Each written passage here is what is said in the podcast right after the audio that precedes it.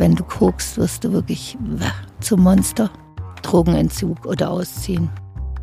Das war eigentlich die Hölle, so für uns als Familie. Sie war vor der Entscheidung gestanden, sich entweder das Leben zu nehmen oder auf den Strich zu gehen, um weiter konsumieren zu können.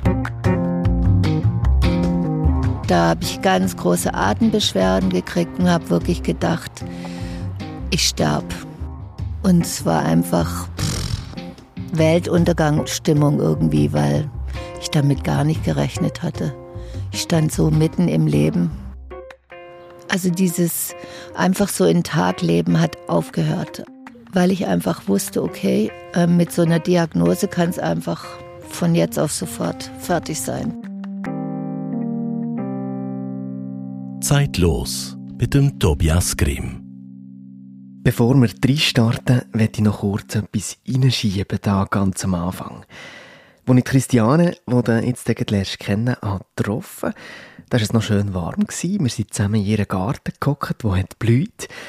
Und ich habe mit ihr dann abgemacht, dass wir die Episode hier dürfen veröffentlichen, egal was passiert. Und wie nach das Sterben und das Leben wirklich zusammen sind. Das habe ich kurz darauf selber gemerkt und erlebt, nach der äh, für mich wahnsinnig berührenden Begegnung. Es ist nämlich so, dass Christiane unterdessen leider ist gestorben. Und ich finde es so schwierig, irgendwie Worte zu finden für das. Und was ich dir jetzt noch sage, hier am Anfang.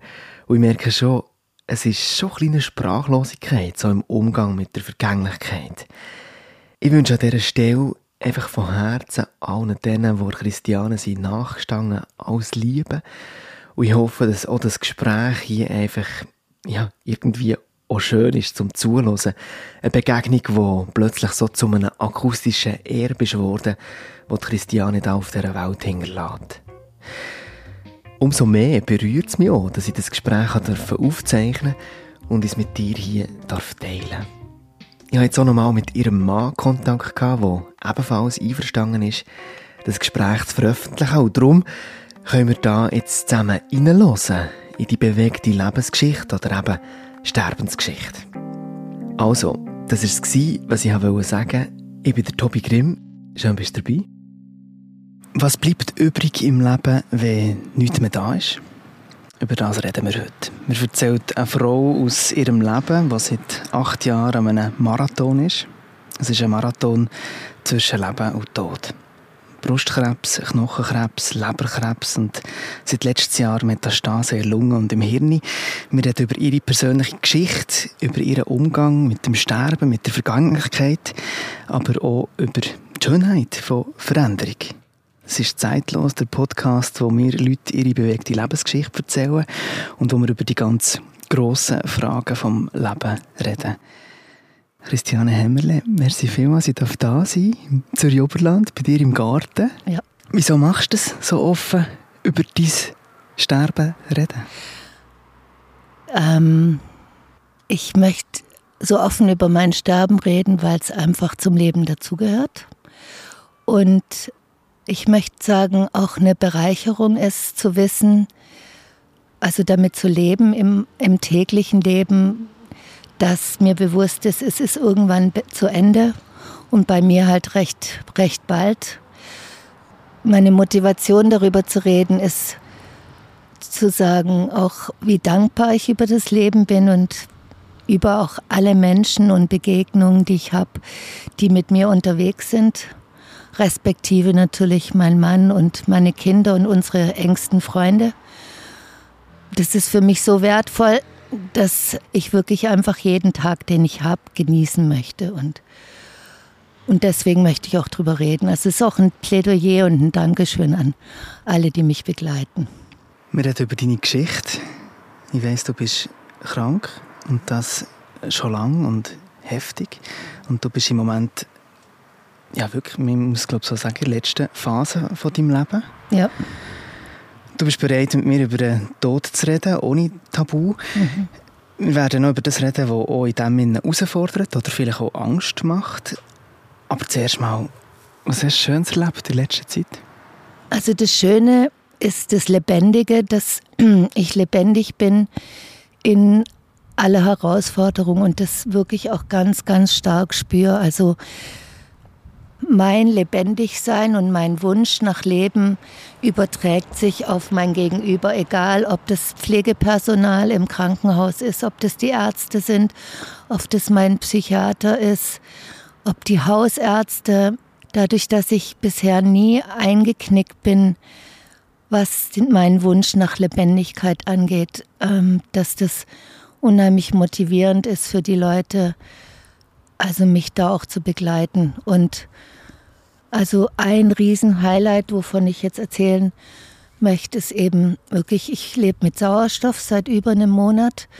Und es ist so ein kleines portables Gerätli, wo ich immer in der Gegend rumschleppe und was im Moment eine Akkuleistung hat von einer halben, dreiviertel Stunde. Und ein, ein Freund von mir hat gemeint, dass das geht ja irgendwie gar nicht und hat mir jetzt einen Hochleistungsakku gebaut, in dem er alle möglichen elektrischen Komponenten geprüft hat und dann sich ins Internet begeben hat und wirklich für mich einen Akku gebaut, der mir jetzt eine Akkuleistung von fünf bis ja, sieben, neun Stunden geschenkt hat und wir so unterwegs sein können. Und da merke ich dieses Bedürfnis vom Roland, dass er das jetzt einfach gemacht hat, um mich zu unterstützen, dass, dass ich raus kann, das ist für mich Leben.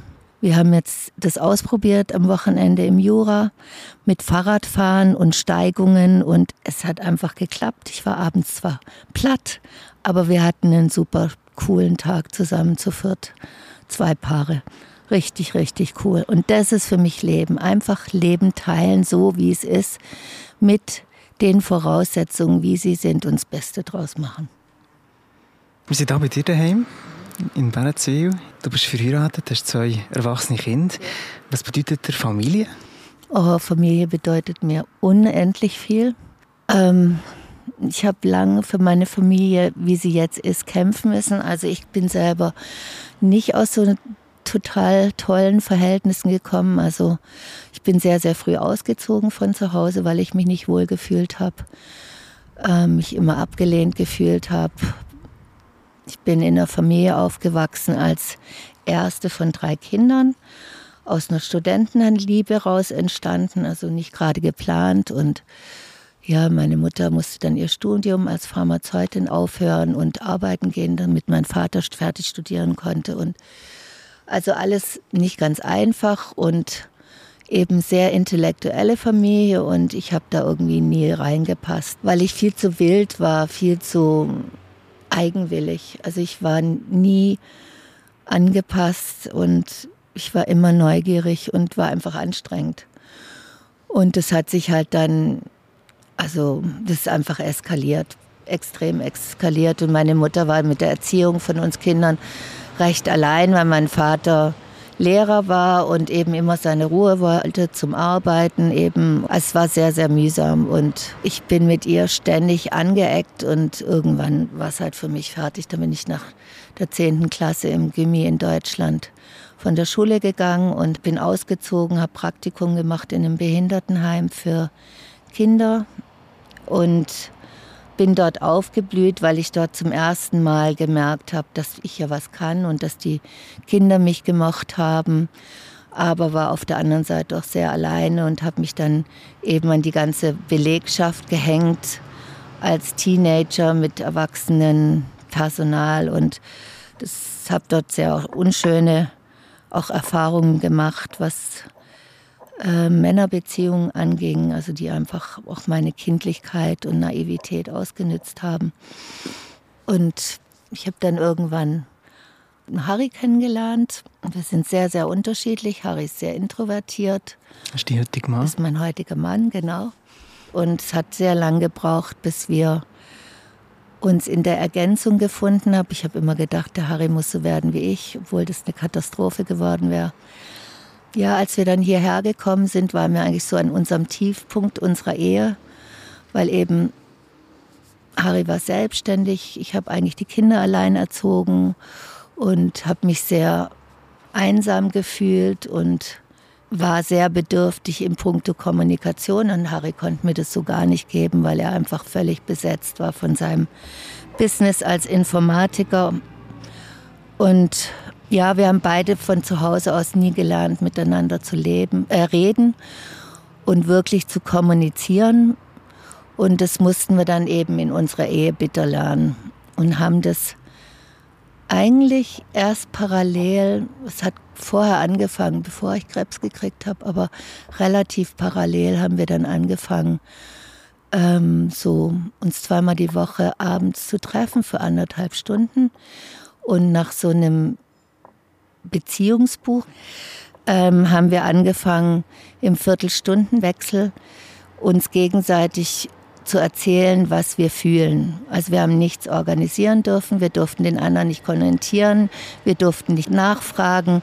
Und so haben wir gelernt, miteinander, um also darüber zu reden, was uns wirklich im Alltag bewegt hat.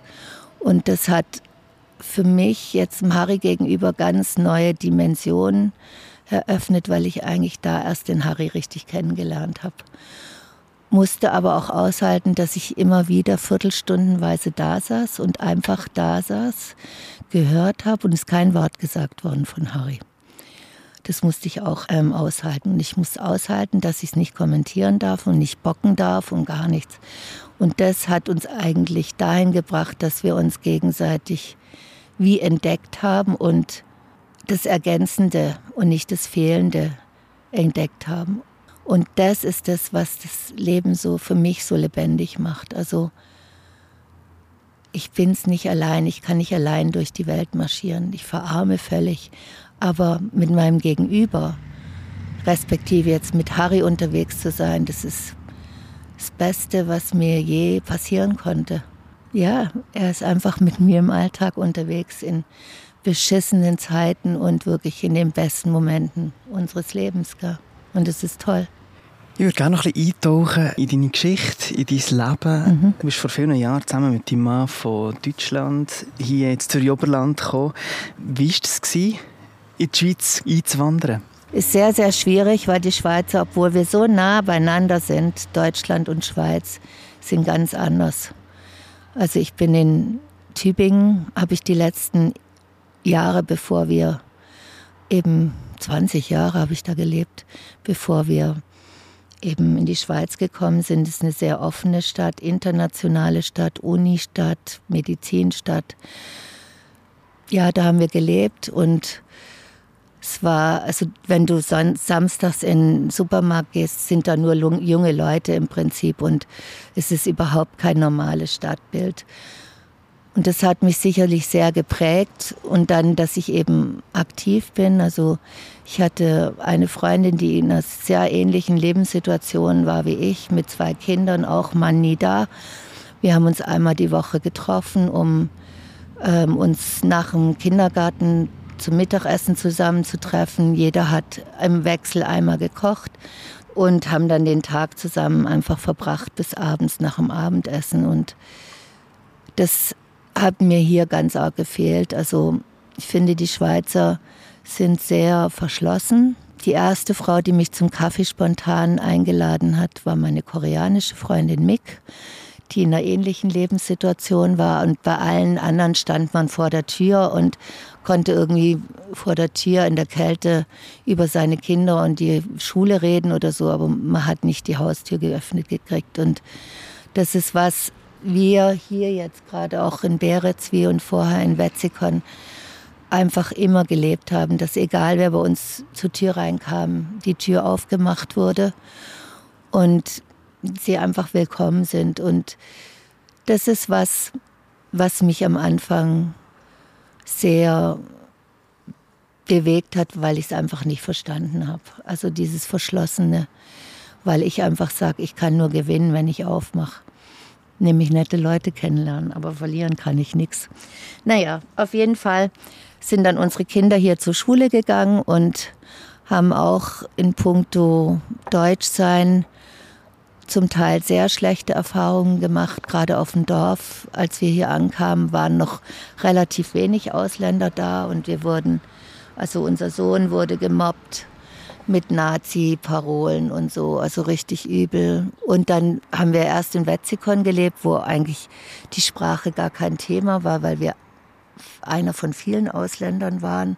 Und dann sind wir aber hier hochgekommen und waren auf einmal Deutsch. Und das waren, wir waren, glaube ich, damals fünf Familien, die ausländisch waren, also Holländer und Australier, ein Kosovo-Albaner und noch irgendwelche Engländer oder so. Aber sonst gab es keine Ausländer. Und also das war zum Teil sehr, sehr heftig. Und Dominik wurde also auch körperlich gequält. Und das ging dann so weit, dass eben er sich irgendwann mit seinen Peinigern praktisch übers Kiffen und später eben auch über harte Drogen zusammengetan hat. Und unsere Kinder haben dann beide äh, in der Drogenszene geendet. Und das war eine sehr, sehr heftige Zeit. Also das war eigentlich die Hölle so für uns als Familie. Was hat das mit dir gemacht als, als Mutter? Ich war so hilflos. Ich habe den Draht zu meinen Kindern verloren. Hier wurde viel, also eigentlich hat sich viel wiederholt, wie zu meiner Zeit mit meinen Eltern. Viel gestritten. Und ähm, eben wir sind gerade mit Dominik von Arzt zu Beratungsstelle zu irgendwelchen ähm, Privatschulen und so. Uns hat aber eigentlich alles nichts genützt. Ja, es hat dann dazu geführt, dass wir ihn mit 17 vor die Entscheidung gestellt haben, weil er dann auch noch seine Ausbildung abgebrochen hat, eben Drogenentzug oder Ausziehen. Und er hat sich fürs Ausziehen entschieden und ist dann mit 17, knapp 18, irgendwann mit seinem Köfferle vor der Tür gestanden und ist gegangen. Und wir wussten nicht wohin. Das war, das war richtig heavy. Das war richtig heavy. Und dann hatten wir natürlich auch wenig Kontakt erstmal. Also der Dominik hatte Halluzinationen und wurde bedroht, äußerlich, optisch. Und irgendwann, nachdem er erst ähm, hier und da irgendwo gewohnt hat, hat dann ein Freund von uns gesagt, dass er einen Platz in der Männer-WG frei hatte und sie an Dominik gedacht haben, weil er wusste von mir, dass der sucht. Und das hat dann dazu geführt, dass er sich dann angefangen hat, sukzessive zu entziehen.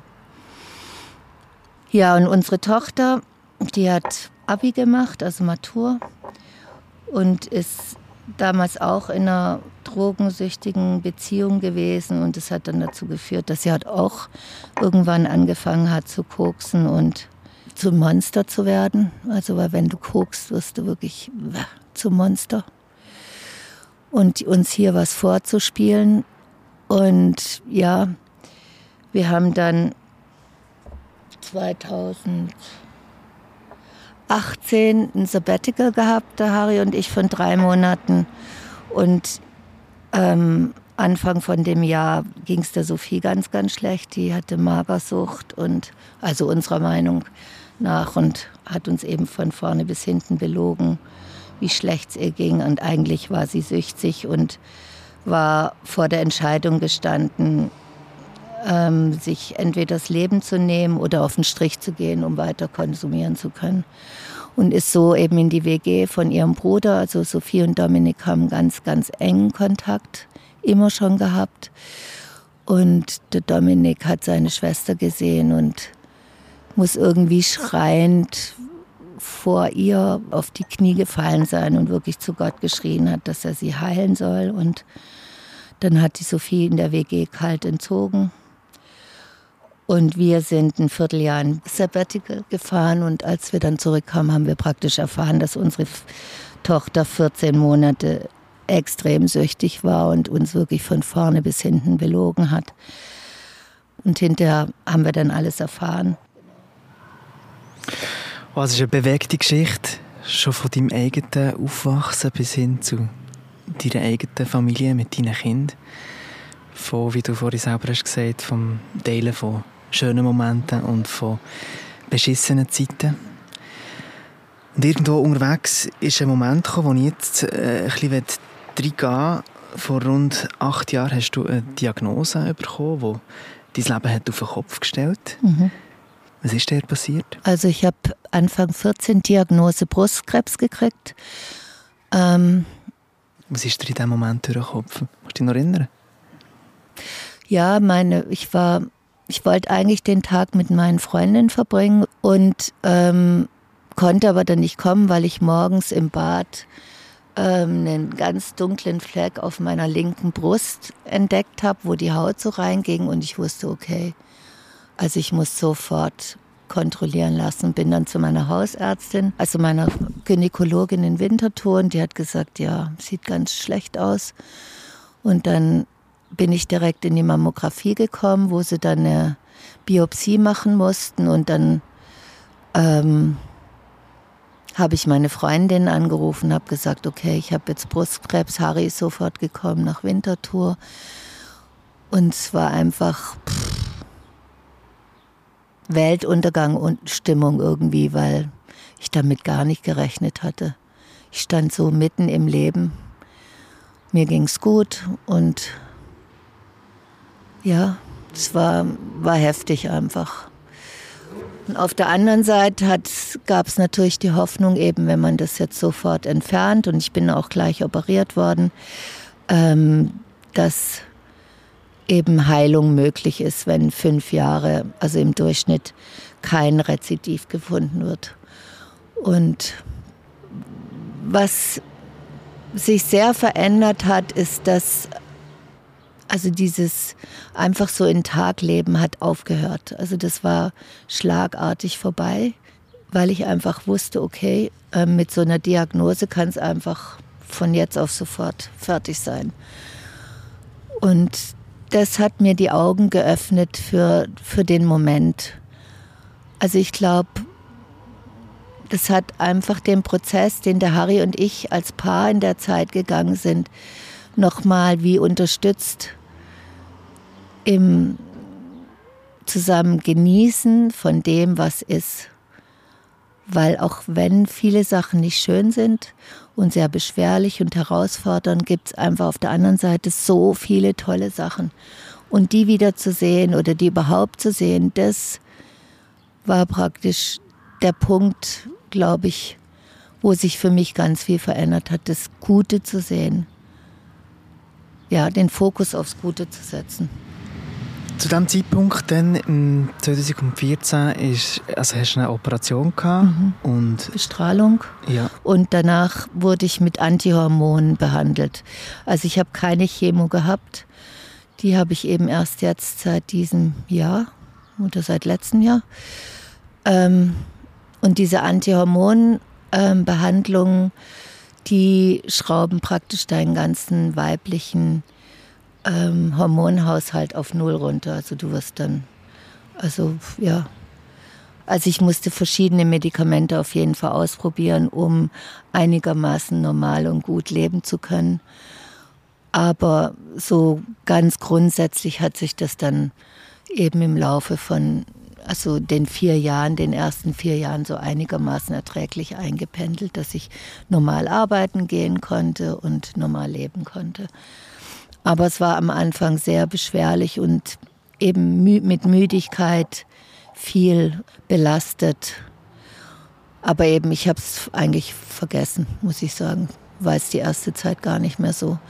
Und richtig brutal wurde es dann eben im 18, als wir eben in, auf unserer langen Reise von drei Monaten in Portugal und Spanien waren, mit unserem Love-Mobil, unserem kleinen Camper. Und zwar habe ich da Knochenkrebs gekriegt, eben vorne am Brustkorb. Also unterwegs hast du das gemerkt, unterwegs, dass etwas ja. nicht stimmt? Und da habe ich ganz große Atembeschwerden gekriegt und habe wirklich gedacht, ich sterb. Ich starb und ich habe damals wieder geraucht.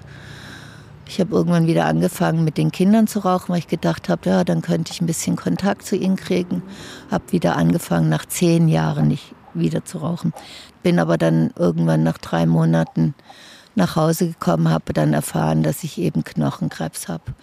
Und das haben sie dann auch ähm, über Bestrahlung behandelt und damit hatte ich dann keine Schmerzen mehr. Aber wusste, okay, mein Körper hat Metastasen gebildet, also das Todesurteil war damit praktisch ähm, eröffnet sozusagen. Also die Ärzte haben zu diesem Zeitpunkt auch gesagt, das ist nicht mehr heilbar? Nein, also wenn du ein Rezitiv kriegst, jetzt unter Medi den medizinischen Voraussetzungen ist es nicht mehr heilbar.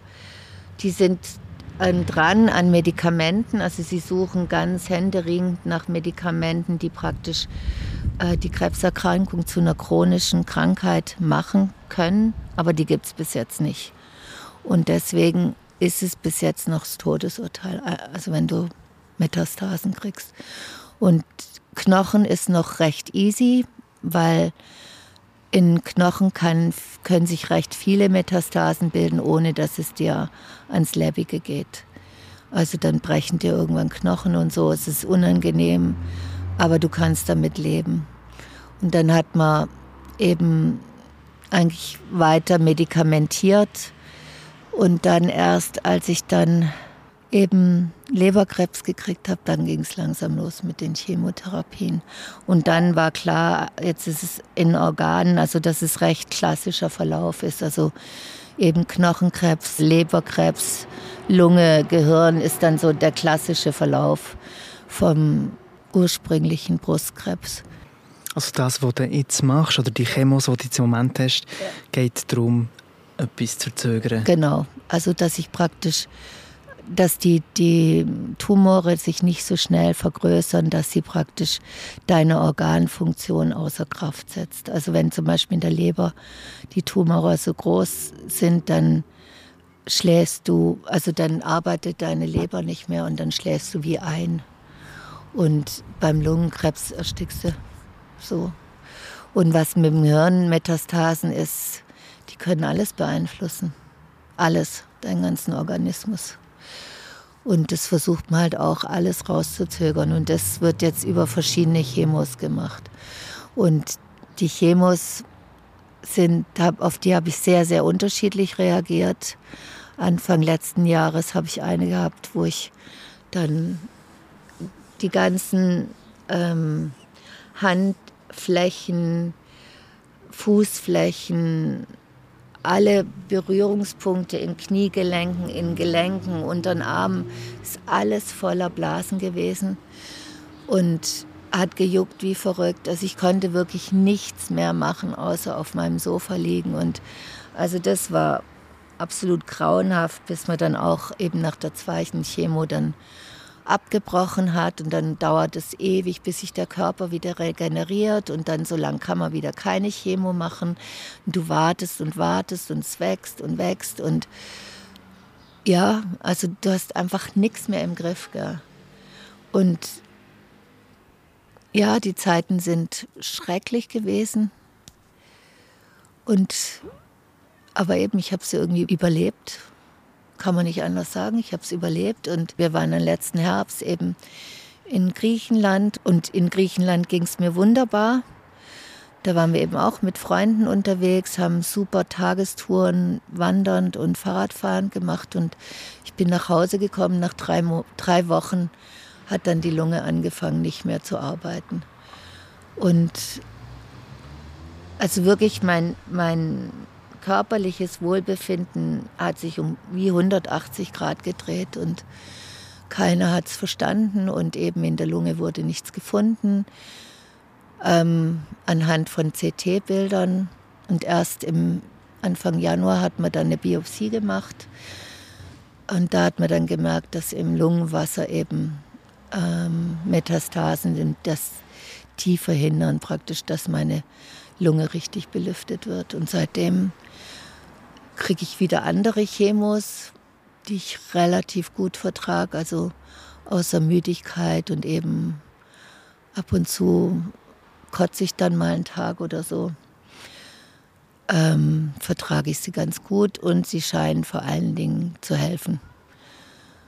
Und deswegen geht es mir im Moment besser. Aber eben Ende März hat man gedacht, okay, meine letzte Lebensphase ist jetzt da. Ich habe ein Krankenbett im Wohnzimmer stehen und es sah sehr endlich aus.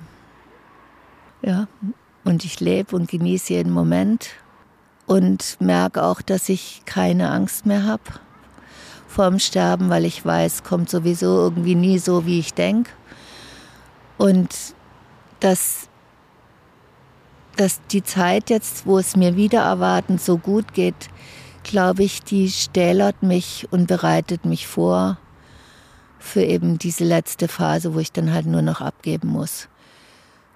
Weil ich so gefüllt bin von Leben, guten Momenten, eben dem Wissen, ich bin so eingebettet und ja, und deswegen habe ich keine Angst. Ich wünsche mir, dass es noch eine Weile nicht so kommt, aber also ich bin im schlimmsten Fall parat.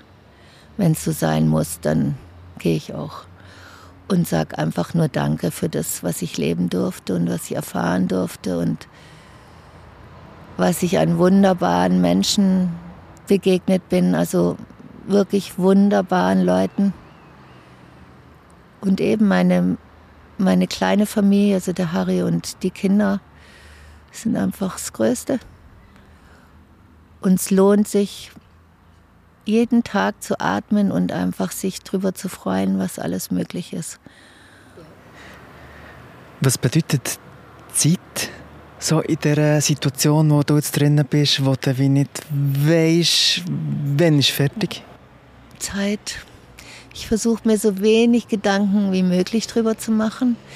Ähm, letzten Montag ist der Harry heimgekommen und hat erzählt, dass er im Büro ähm, mit seinem 20-Jährigen im Januar konfrontiert wurde und gefragt wurde, ob er Monatsgehalt mehr will oder vier Wochen Urlaub.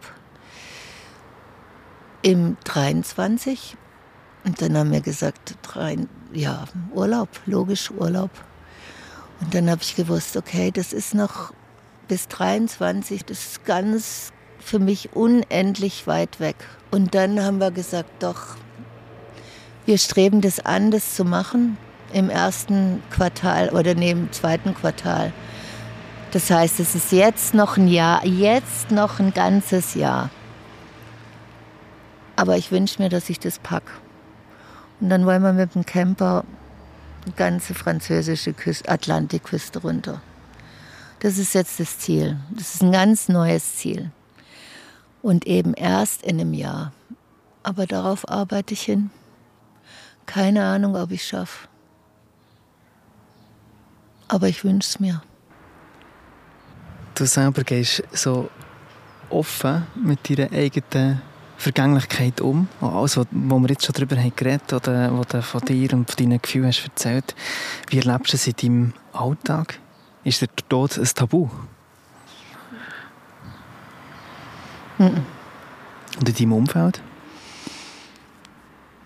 Ja, also gerade meine Lieben, die sehen es sehr unterschiedlich. Es gibt auch viele Tränen immer wieder. Gerade von meiner Tochter habe ich einmal einen Anruf gekriegt, die gemeint hat, Mama, ich will nie Kinder haben. Dann sage ich, wieso? Und dann hat sie gemeint, ja, weil ich dann keine Mutter habe, die ich fragen kann, wenn du stirbst und so. Und es war, oh, war herzzerreißend und also für mich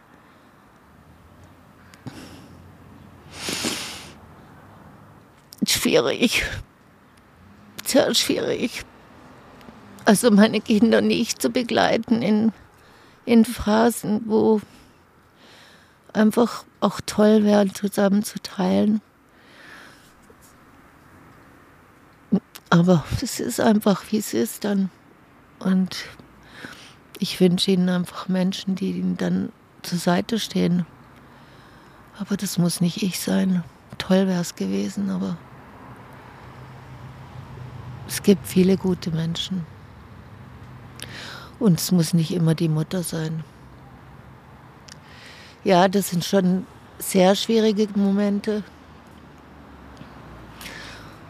Und eben auch, wenn irgendwie Vorschläge kommen von irgendwelchen Bekannten oder so, ich soll doch noch zu dem Wunderheiler gehen oder zu dem Schaman, ist auch schwierig. Aber ich kann es ganz gut von mir wegschieben, weil ich wirklich gut betreut bin, medizinisch mich sehr gut betreut fühle. Und ich habe mir wichtige Leute über Krebs verloren und habe die sehr nah begleiten dürfen. Und deswegen weiß ich so ein bisschen, was auf mich zukommt. Und ich hoffe halt, dass ich nicht alleine sein muss, wenn ich gehe. Sondern dass mich wirklich meine liebsten Leute begleiten dann. Ja. Über, über was denkst du viel nachher in dieser Zeit, wo du jetzt drin bist? Ist es essentieller geworden, die Themen, die irgendwie äh, dich beschäftigen oder relevant sind? Also ich denke, was sich sehr verändert hat, ich hatte eigentlich nie so das Bedürfnis, mich mitzuteilen und zu sagen, hey, leb doch. Sieh doch das Gute. Schau dir nicht nur dahin, wo es beschissen ist, sondern guck dahin, wo, wo es wertvoll ist, wo es schön ist. Also das, ich glaube, ich habe da vielleicht doch ein bisschen was von den Lehrergenen von meinem Vater gekriegt. Also ich habe sehr das Bedürfnis zu sagen, hey, mach die Augen auf und guck, was es alles an guten Sachen gibt und was für Möglichkeiten du hast. Auch mit allen Herausforderungen, die jeder Mensch hat. Also ich glaube, das ist was sehr Wichtiges für mich geworden. Und dass ich, glaube ich, viel, viel ähm, offener und toleranter bin. Also erstmal zu entdecken, warum ist der andere jetzt so, wie er ist und warum hat er so eine komische Meinung, die vielleicht nicht meine ist. Also das auch können stehen, ja, andere Leute können genau, stehen ja, und genau, anzunehmen. Ja. Und eben, dass ich wirklich, ich bin tief davon überzeugt, dass jeder Mensch würdig ist, zu leben. Würdig ist zu leben. Und das, das, das ist für mich sehr essentiell. Und dass eben ich mich da einsetze, wo, wo ich kann, ja. Also dass, dass ich da zum Beispiel Freundin oder Mutter bin, wo eine fehlt. Oder Familie zur Verfügung steht, wo eine fehlt. Oder so. Und zwar nicht in so einem Hoch-Tief-Verhältnis, dass ich dem anderen mit in Anführungsstrichen diene, sondern dass ich mit ihm lebe.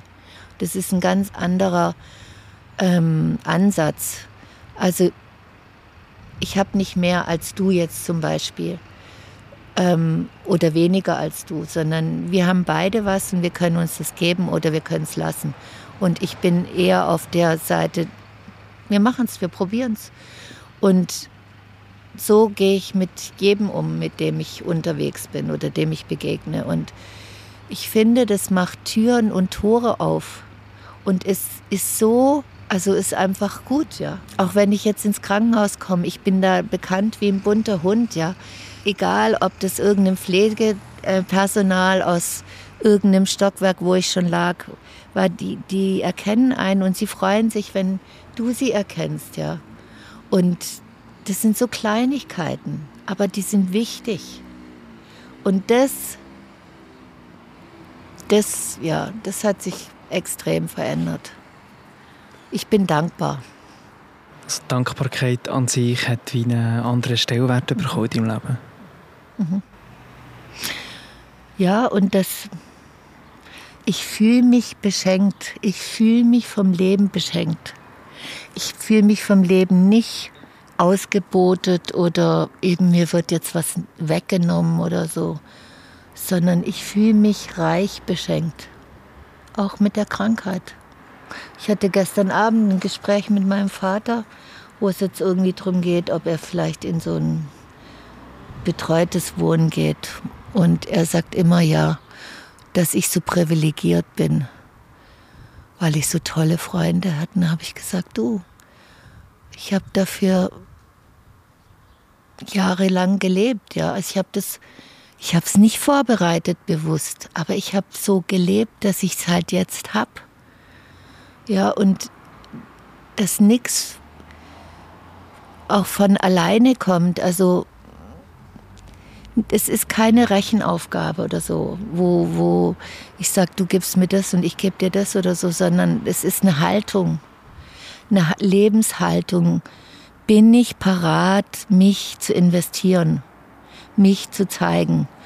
Und wenn ich das bin, dann zeigt sich der andere und damit bin ich reich und bin ich einsam. Und er ist halt einsam jetzt, weil es nicht vorbereitet hat. Und das beelendet mich, wenn ich das höre und wie er sich auch windet, dass es so wie ich lebe oder wie er jetzt lebt, nichts mit uns als Persönlichkeit zu tun hat. Das hat, das hat was damit zu tun. Auch eigene Wahrheiten, die ja nie in Stein gemeißelt sind, sondern weil sie sind individuell und aber sich dann auseinanderzusetzen und sich zu finden oder eben auch nicht zu finden, das finde ich das Spannende. Ich glaube, es ist wirklich eine Frage von der Betrachtung, wie ich daran gehe und was ich auch bereit bin zu investieren an, an Kraft, an Beziehungen, weil das einfach auch eine Lebensweisheit ist. Das, was du säst, erntest du auch und das ist im Positiven wie im Negativen und davon bin ich tief überzeugt, dass das so funktioniert, das Leben. Wenn ich Samen in die Erde tue und gieße, dann wächst es halt. Es ist so. Und das ist das Tolle am Leben. Also das finde ich ist einfach wertvoll und das ist die Essenz vom Leben. Für mich. Für mich halt irgendwie noch ein bisschen etwas nachher, wo, wo du vor ein paar Minuten hast gesagt, auch, auch von dieser Essenz, so eben das Thema Dankbarkeit. Also für mich ist es jetzt ein drittes Gespräch jetzt im Rahmen von diesem Podcast. Und das dritte Mal fällt der Begriff Dankbarkeit. Mhm. Ich finde es wahnsinnig spannend, auch weil es irgendwie für mich ganz persönlich auch so eine Reise ist. Durch Lebensgeschichten, durch so Geschichten, wie, wie wir jetzt die von dir hören. Mhm. Weil es mich auch Wunder nimmt, über die grossen Fragen vom Leben nachzudenken oder darüber zu diskutieren, wie wir es jetzt machen. Und dann vielleicht auch ein bisschen auf die Spur gehen, was ist, was ist eine Essenz? Also die kann natürlich sehr individuell sein. Und, und umso spannender finde ich, dass so die Dankbarkeit ähm, jetzt wieder auf dem Tisch liegt. Mhm.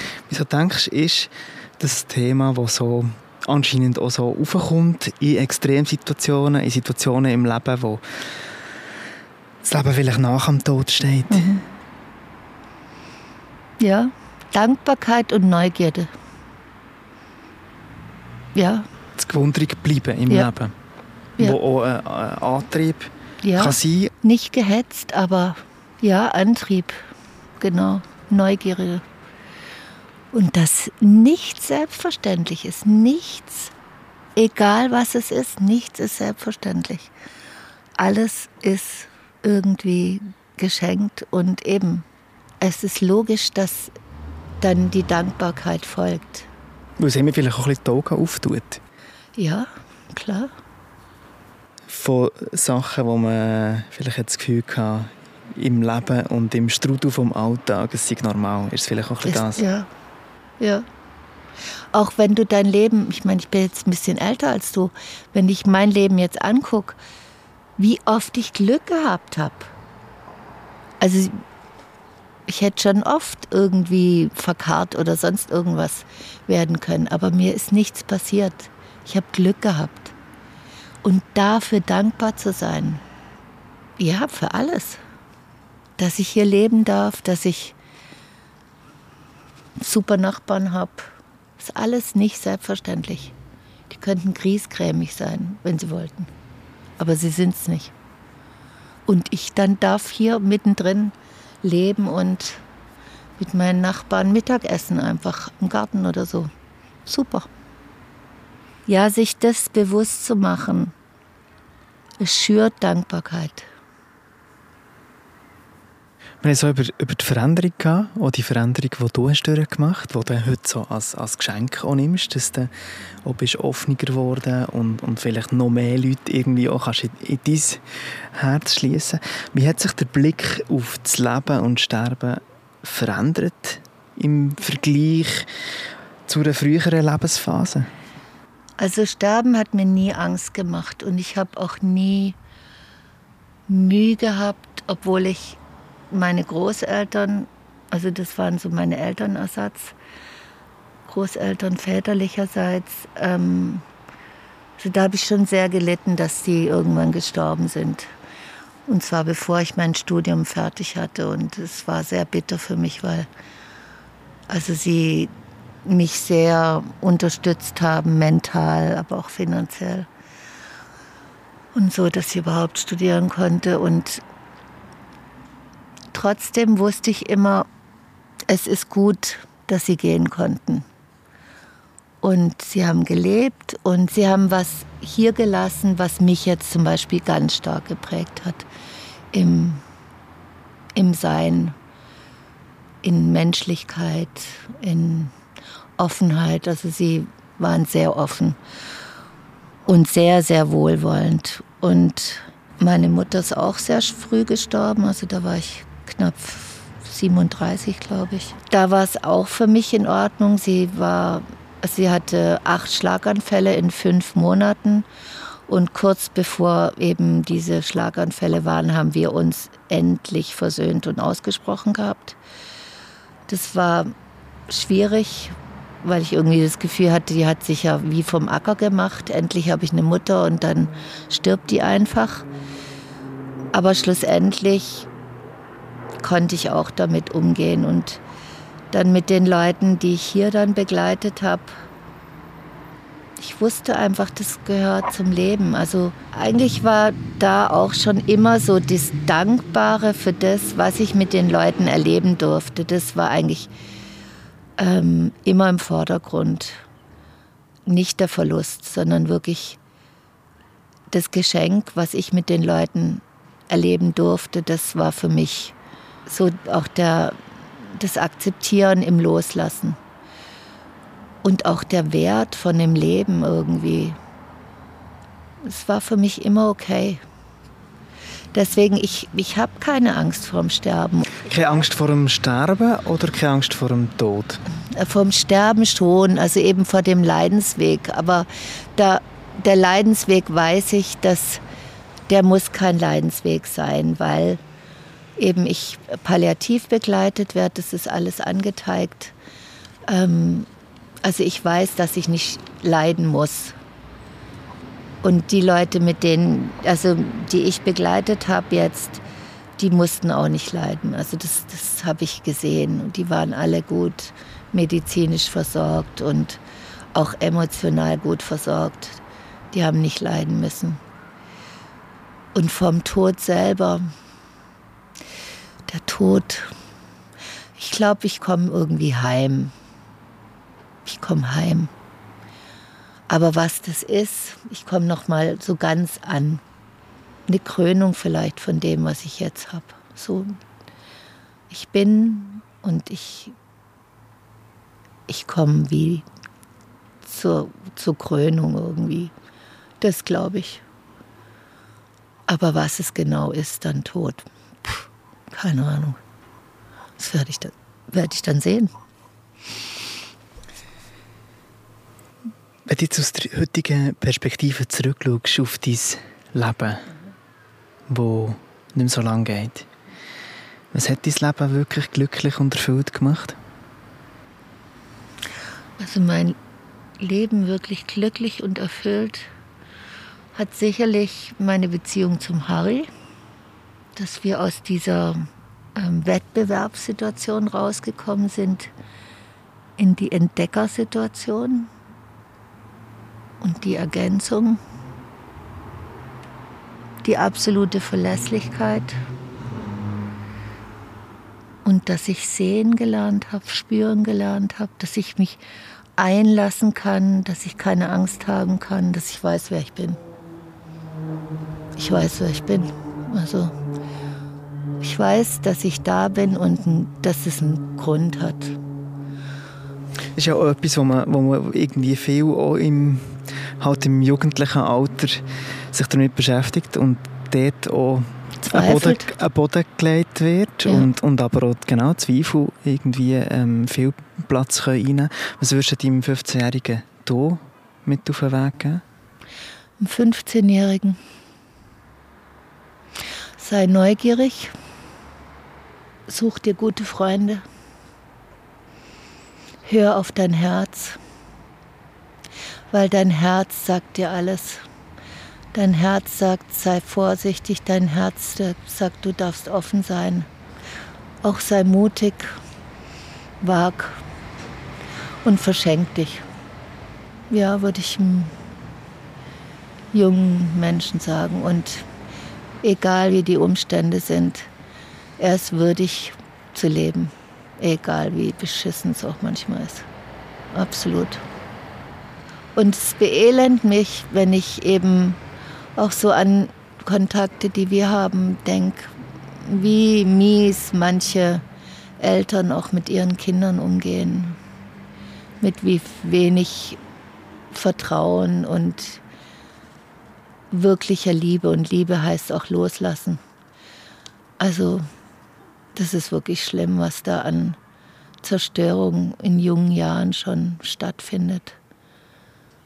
Und ich wünsche mir gerade für die, dass sie wirklich Menschen finden, die hinter ihnen stehen und dass sie sich auf sie einlassen können, irgendwie. Und dass die Leute geduldig sind und einfach auch mit den Eskapaden, die die dann leben, einfach auch leben können. Ohne loszulassen, sie einfach weiter begleiten. Ich habe am Sonntag Muttertagsanruf gekriegt von einem jungen Mädchen mit der ich auch seit ein paar Jahren unterwegs bin und die es auch richtig beschissen hat. Und die hat mir einfach zum Muttertag gratulieren wollen. Und mir gesagt, dass sie mich lieb hat. Und das war so eine Überraschung, weil ich so gar nicht damit gerechnet habe. Ich hätte gedacht, sie sagt ab für das Fest, was wir am Samstag haben. Aber nein, sie hat gesagt, sie kommt und hat mir einfach zum Muttertag gratulieren wollen. Total herzig. Und das sind dann so Lebenssiege. Siege über allem Schrecklichen. Wo ich auch denke, Mann, ich, ich finde es so cool, dass du das gemacht hast. Obwohl du eigentlich ja deine eigene Mutter so vermisst. Gell? Das finde ich, finde ich grandios. So Sachen, das ist für mich echtes Leben. Das ist echtes Leben und für das lohnt es sich auch beschissene Zeiten durchzugehen. Ne? Zu zweifeln, Schmerzen zu haben, fast die Hoffnung zu verlieren und so. Das ist richtig gut. Das sind richtig gute Erlebnisse. Untereinander zu sehen und mhm. äh, Leben zu teilen, ja. das kann man egal in welcher Situation das man genau. im Leben geben. Ja. Haben wir sind schon bald am Schluss von unserem Gespräch angekommen. Man nimmt zum Schluss noch etwas Wunder. Was ist für dich persönlich die Essenz von deinem Leben? Was nimmst du mit? Oder zum nochmal den Kreis schließen zum Anfang, was bleibt übrig? Das Leben ist schön und ich bin dankbar für mein Leben, was ich habe. Das Leben ist schön. Merci vielmals, Christiane. Hast du mir von deinem Leben erzählt? Gerne. Es äh, berührt mich, mit dir so über, über das Leben und Sterben zu reden, aus deiner Perspektive, wo du heute bist, wo wir jetzt so viel haben gehört von deiner Geschichte, schon vor Kindheit an und jetzt von den letzten acht Jahren, wo, wo wirklich ein Marathon war. Mhm, stimmt. Danke vielmals, dass, du mir einen Anteil gegeben an deinem Leben und ich wünsche dir einfach ähm, alles Gute in dieser Zeit, die kommt. In diesem Abschied nehmen aber auch in diesem schönen Gesehen. Mhm. Und das ist wirklich etwas, was ich, was ich mitnehme, auch aus dieser Begegnung. Das Leben ist schön. Ja, ist es. Und merci dir, dass du uns hast zugelassen hast. Wenn dir noch etwas durch den Kopf geht, zu dem, was wir heute darüber haben geredet dann kannst du mir auch gerne ein Mail schreiben an tobias.zeitlospodcast.ch Schön, dass du dabei warst und bis zum nächsten Mal.